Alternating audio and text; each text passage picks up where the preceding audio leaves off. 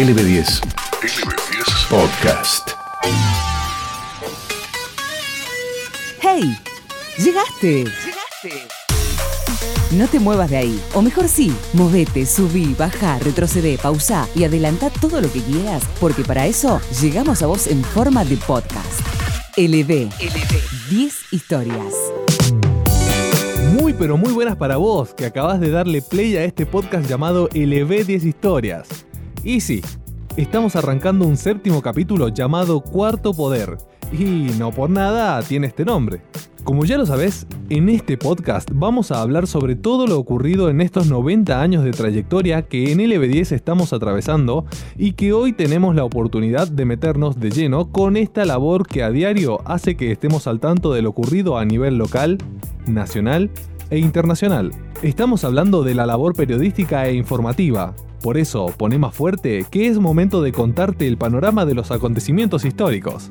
Mi nombre es Iván Gómez y es hora de arrancar. ¿Vamos? Vamos. LB. 10 historias. 90 años de aire elevados a la web. Ponemos primera y nos vamos ya. Arranquemos nuestro viaje porque vamos a pasar por algunos lugares que vos seguramente vas a conocer por haberlo escuchado en el EV10 y si no, ponete cómodo que juntos lo vamos a descubrir. Ya hemos pasado en otras oportunidades por lugares de la radio muy buenos y que sabemos que cada uno cumple sus funciones eh, específicas. Hoy tenemos que pasar por un lugar llamado la sala de prensa. Sí, prensa, pero no es ninguna especie de taller ni de herrería. La sala de prensa es el lugar por donde pasan todas las infos, las datas y las novedades de todos los ámbitos que te puedas imaginar. Político, social, económico, deportivo, cultural, etcétera, etcétera, etcétera. Pará. Pará, pará, pará, pará, pará, pará. Estas son máquinas de escribir. Seguro esto fue lo más usado en prensa durante muchos años. Mm, volvamos un poco en el tiempo, por favor. Ahora sí, sigamos. Por lo general, los medios de comunicación tienen una sala de prensa que se encuentra ocupada por periodistas, en donde se recepciona toda la información y se procesa para que luego salga al aire en forma de noticia, columna, boletín, panorama informativo o simplemente una mención sobre algún hecho. Mirá,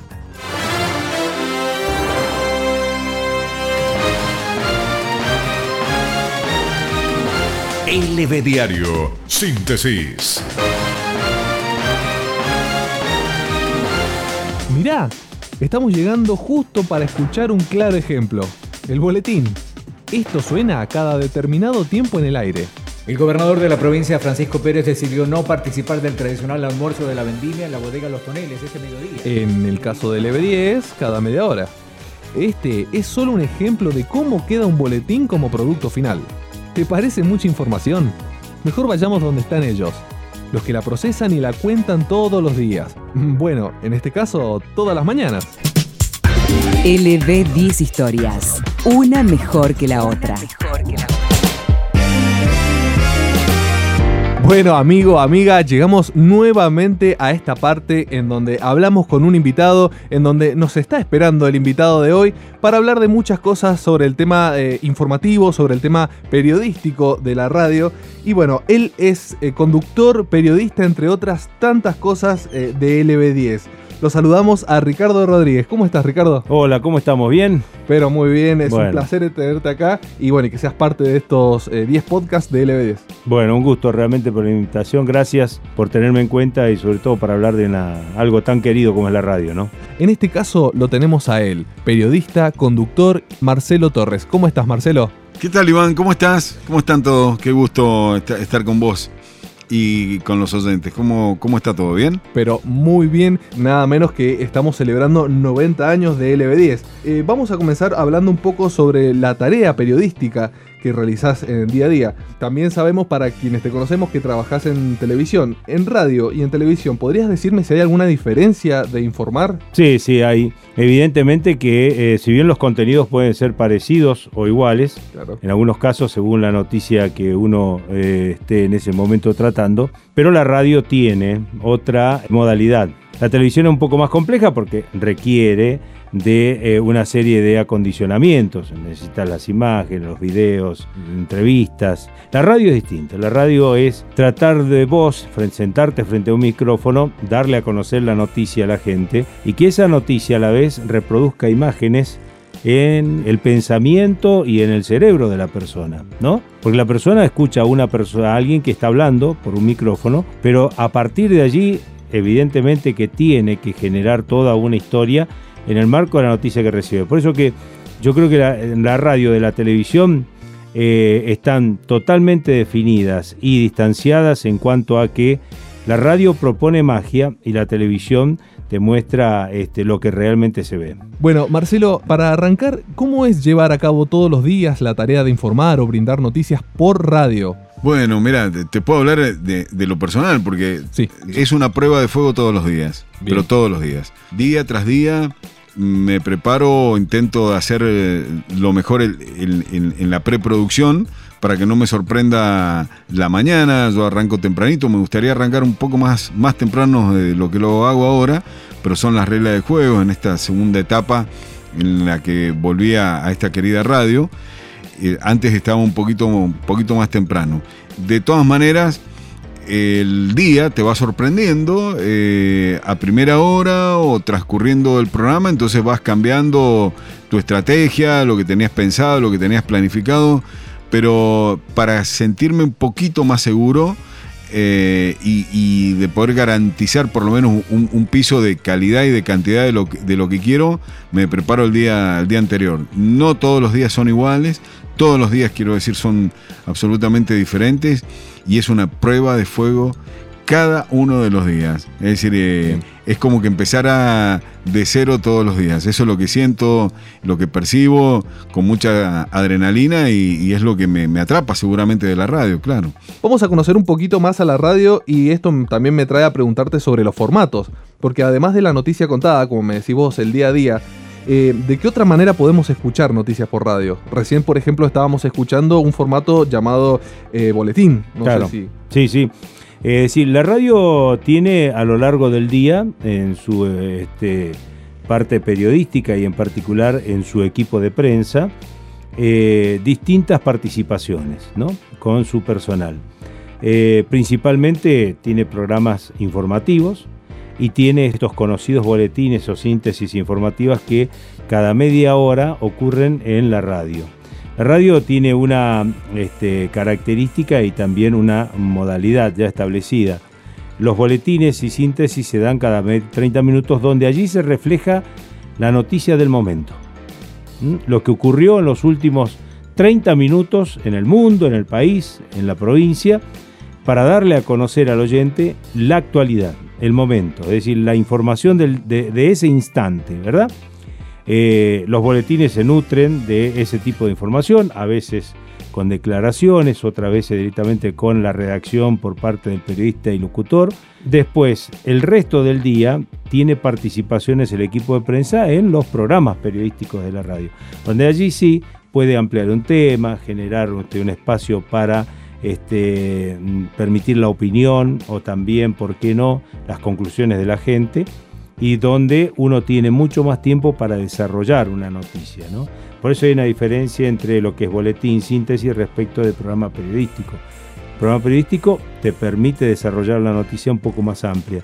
Un boletín o una síntesis, la palabra te lo dice, es sintetizar al máximo la noticia de ese momento. Es eminentemente informativo el boletín y el programa periodístico tiene actualidad y análisis. Vamos a poner un poco en contraste lo que es la actualidad con lo que era hace un tiempo. Eh, no sé cuánto llevas vos ya de carrera en este, en este oficio. Bueno, eh, mu- muchos años. Yo tengo 54 años, pero eh, empecé a trabajar en, en radio precisamente, que fue mi, mi primer eh, contacto con los medios, lo que más me gustaba, lo que más me atrapaba, cuando estaba transcurriendo el tercer año de eh, la carrera de comunicación social. Ajá. Esto fue allá en 1986. Eh, y allí estuve trabajando un par de años, dos años y medio en Radio Nacional, que fue mi, mi ingreso a la radio, primero trabajando gratis, como pasante, Claro. eh, después como, como- como hacen muchos, ¿no? Consiguiéndote un, un lugar, haciendo trasnoches, que eran horarios que, a ver, poco aceptados por el staff, ¿no? De, de una radio. Te estoy hablando de hace más de 30 años, ¿no? Sí. Es decir, entonces a, a- a los nuevos nos quedaban los horarios marginales y fui descubriendo momentos de la radio magníficos, los trasnoches, las noches, y hasta que me, me asenté en el, en el periodismo y pude trabajar en, como lo estoy haciendo ahora, en la mayor cantidad de plataformas en medios convencionales, ¿no? Claro. En diario, eh, particularmente en, en su momento y después en, en televisión. Pero en radio empecé en 1986 y de ahí en más con algunos intervalos no paré y acá en LB10 estoy transcurriendo mi segunda etapa en LB10 porque sobre, llegué sobre fines de los 90 cuando arrancaba casi el nuevo milenio. Estuve hasta el 2013 me fui cinco años a, otro grupo de medios y volví ahora en este, en este formato, en la mañana de la radio, haciendo, haciendo periodismo, ¿no? Y agitando un poco la, la mañana, que es lo que me gusta. Básicamente consumimos muchas cosas eh, a través de la plataforma online, pero en tus inicios, o más bien la pregunta es- es si siempre fue así o había otra manera de llevar la noticia a los oyentes. No, por supuesto que fue cambiando, fue cambiando. Es decir, eh, 30 años atrás no teníamos internet, eh, los medios masivos audiovisuales de, comunicación tampoco estaban tan extendidos. Entonces lo que más se utilizaba para de- de- de las personas o acceso a la información, por supuesto que era la radio eh, y la televisión. Eh, y, pero nosotros, ¿qué utilizábamos en la radio, particularmente para nutrirnos de información y poder transmitirlas? Bueno, eh, el servicio de las agencias de noticias. Llegaba información vía, vía teletipo, llegaban estos datos y, vos lo tenías que editar en cada una de las redacciones de las radios. Como insumo teníamos las agencias de noticias, que nos llegaba la información vía la- las teletipos, y el diario papel. Quizás una información al diario papel, publicado en ese mismo día, podía soportar fácilmente las 24 horas. Hoy te darás cuenta que un dato de un hecho determinado, eh, sea de cualquier índole, policial, eh, político, deportivo, dura prácticamente nada, porque hoy se publican en, en los medios digitales, encima competimos, eh, para mí, de, de buen grado con, con las redes sociales, la, de- la información se ha democratizado absolutamente y está al alcance de todo el mundo, pero 30 años atrás, primero que tenía que ser como ahora, muy responsable al momento de dar una, una información y por supuesto una, una opinión, porque no había con qué contrastarla prácticamente. Esto es LB10 Podcast. Podcast. ¿Cómo se organizan las noticias en un programa de un día común? Va de acuerdo también al horario, ¿no? Eh, nosotros tenemos un programa que va a las 6 de la mañana. Ese programa que dura dos horas es LB Diario, que es la marca informativa de la radio de LB10, que se ha establecido desde hace ya unos cuantos años. Me parece que una de las mejores marcas que hay para este, significar lo que concretamente está ocurriendo. LB por la radio y el diario porque es este, con, diariamente la información está presente en la radio. Eh, nosotros tenemos un programa a las 6 de la mañana. Ese programa se empieza a preparar el día anterior. Eh, el trabajo que hacemos es rescatar las principales noticias que cerraron el día anterior y por qué no abrir la agenda de lo que va a pasar ese día. En este caso estamos hablando de lo que las expectativas de lo que va a entregar la jornada. Eh, habitualmente es una producción que se hace el día anterior, se preproduce el programa, se coordinan las entrevistas y al día siguiente se elabora ese material y se lo pone al aire. Poner al aire significa no solo este, informar, sino también debatir, analizar, este, considerar algunas opiniones respecto de esos temas. Mayormente la mañana se cruza por 4 barra 5 temas que son los principales y el resto deriva o va decantando hacia noticias que si bien son interesantes, pero no tal vez tienen la importancia que resumen los títulos principales, ¿no? Eh, por ejemplo, hoy en día todo el mundo habla de coronavirus Claro. y por lo tanto coronavirus acapara en gran medida la información que uno pueda tener a lo largo de esas dos horas. ¿Qué tiempo llevaba más o menos elaborar una noticia? Bueno, bastante. Te, te llevaba. El tiempo que te insumía eh, era eh, proporcional al tiempo que vos le dedicabas a aprender el oficio. ¿Y cómo aprendías el oficio? De ir a buscar el dato, ¿no? La información, la noticia, detectar lo que era más importante y trascendente, lo que le podía llegar a interesar al público al que ibas. Allí ya había un primer proceso de análisis. Después volver a la redacción, sentarte frente a una máquina de escribir, la famosa Lexicon 80, tanto en el diario o en la radio era exactamente lo mismo, sobre un papel escribías, eh, y, y después de ese, una vez que corregías ese papel, corrías al estudio de radio, y te sentabas, te abrían el micrófono y dabas a conocer la información leyéndola o comentándola básicamente, porque ni siquiera tenías el teléfono celular para salir del lugar en donde se producía el, hecho, ¿no? El, hecho, el hecho informativo. Tanto ha cambiado que en este momento estamos remotamente, vos y yo, charlando. En realidad no sé dónde estás. Supongo que en alguna parte del, edificio de la radio, yo estoy en otro edificio, porque además la pandemia nos ha obligado a, trabajar con, protocolos muy estrictos para evitar tener mucho contacto entre nosotros, pero con una parte técnica extraordinaria que lo ha podido resolver y, le llega al, oyente, al receptor, al perceptor, le llega lo que nosotros estamos charlando como si estuviésemos los dos juntos, ¿no? Yo le veo el costado positivo a esto. Es decir, el, periodismo convencional y, profesional en su momento se alarmó y se preocupó por la aparición de las nuevas plataformas al alcance de la mano de cualquier persona, un teléfono celular. Eh, lo que, desde el, desde el, punto de vista particular, creo que lo que nos ha eh, brindado a los periodistas profesionales, tener presente y prestarle mucho más atención a nuestra responsabilidad como periodistas profesionales. En algún momento eh, eh, estuvimos a la altura de semidioses en, la Argentina, particularmente, donde un periodista decía tal cosa y era palabra sagrada, una vaca sagrada a la cual no se le podía llegar a objetar absolutamente nada. Hoy no. Hoy te interpela eh, cualquier persona y está bien, entonces a vos te obliga a ser mucho más responsable. Porque si hay algo que no ha cambiado entre el periodista de hace 30 o 40 años y el periodista de hoy, para mí, es lo que tenés para mostrar es tu credibilidad. Eh, vos sos en función de lo que has hecho a lo largo de eh, tu año de, carrera profesional, al, discurrir los años en que, bueno, has venido practicando el oficio. Si te has ocupado en mantener eh, la seriedad y la credibilidad y el respeto por sobre todas las cosas al hecho noticioso y teniendo en cuenta la persona que lo recibe, bueno, sos eso. En medio de tanta competencia, cualquier persona con un, con un celular saca una foto de un accidente o te increpa por las redes sociales o pone en duda lo que estás diciendo, al periodista profesional no le queda otra que volver a los viejos manuales. Hay todo un proceso de rechequeo, de, de, primero de conseguir la información, después de chequearla y de rechequearla para estar seguro antes de darla a conocer. ¿Qué lugar ocupan los oyentes en tus programas?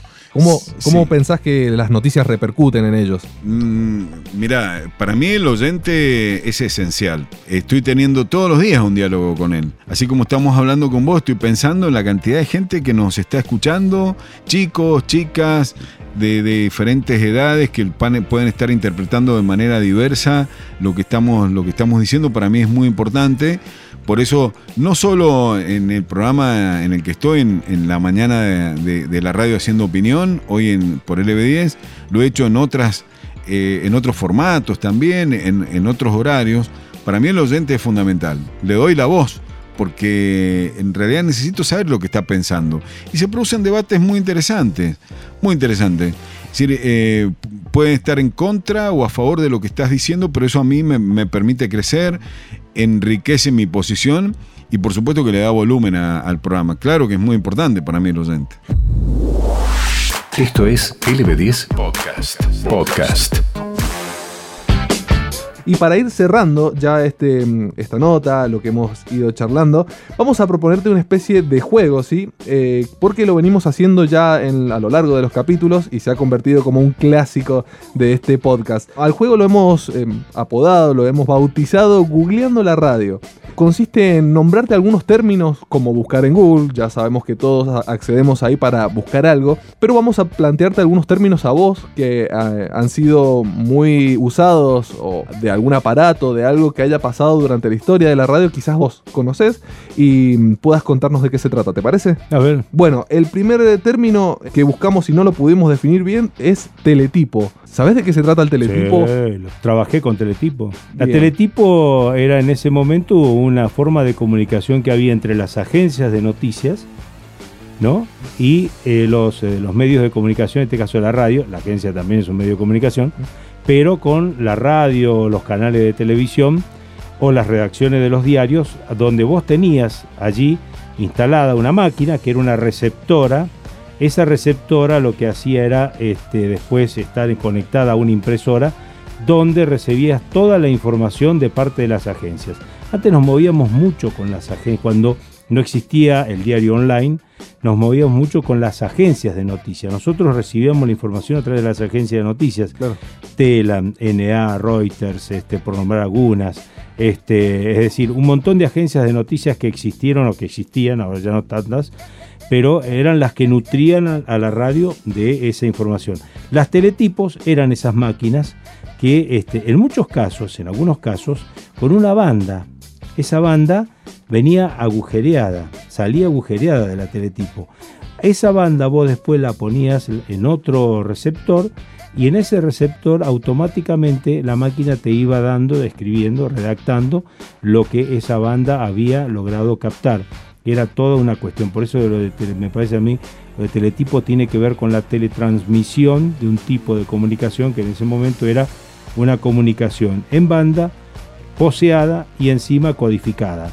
Con lo cual este, la gente de la radio recibíamos nosotros en otra máquina, podíamos allí esa banda utilizarla para que, para que este, salga la redacción de- del boletín o de las noticias. Una cosa realmente increíble. ¿Qué es una agenda periodística en radio? La- a ver, la estructura de temas que no te pueden faltar. Y es una suerte de procedimiento, protocolo que tenés que cumplir para hacer el buen laburo. Esa es la agenda periodística. Sí. HTH, ¿qué significa en radio o en un informativo estas siglas? Hora, temperatura, humedad. Los datos del tiempo, del momento, y esto es habitual, normal que se, que se utilizara, ¿no? Eh, en la redacción de un boletín, por ejemplo. Círculo rojo. El establishment, los empresarios, eh, la, la política, los tipos que tienen peso en, un- en una sociedad, son muy poquitos, pero su opinión es relevante y es seguida muchas veces por eh, el, el mismo poder, ¿no? El mismo poder político. Ese es el círculo rojo. Grilla. ¿Qué es una grilla dentro de un programa informativo? Una grilla es la composición de temas respecto de lo que uno va a desarrollar después. Una grilla de títulos, una grilla de temas, una grilla de audios, es decir, están todos vinculados a una organización dentro de lo que es un panorama informativo o bien un programa de interés general. Big Data.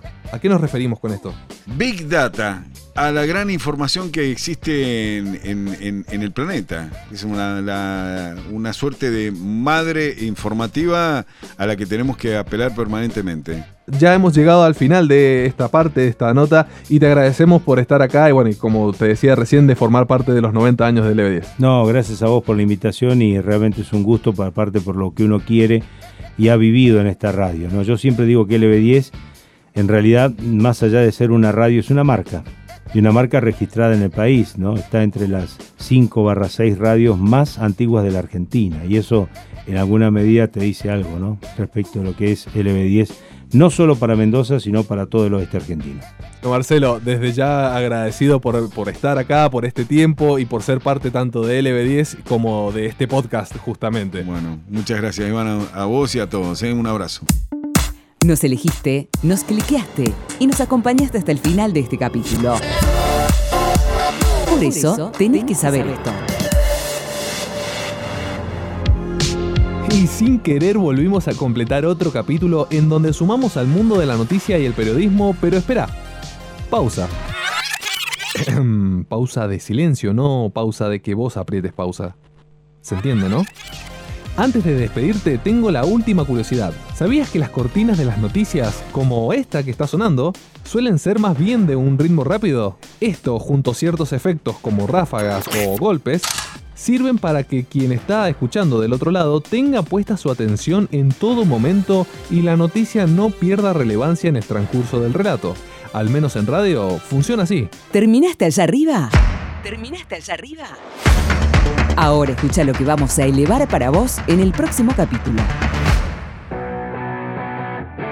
Son 90 años y ya son 7 los podcasts que llevamos elevados a tu plataforma favorita, pero aún faltan 3. Hay muchas más cosas para contarte. Mientras, recordá que podés encontrarnos en las redes sociales de LB10, en YouTube y Spotify. También podés dejarnos tu like, tu comentario y de paso nos comenzás a seguir. ¿Te pinta? Hablando de redes y de virtualidad, de eso se viene el próximo capítulo. Prepárate porque vamos a hablar de la radio y su relación con lo que ves todos los días en tu celu, tu compu o cualquier otro dispositivo. Mi nombre es Iván Gómez y es un placer acompañarte en este ciclo de podcast llamado LB10 Historias. Nos encontramos la próxima. Me la juego que sí.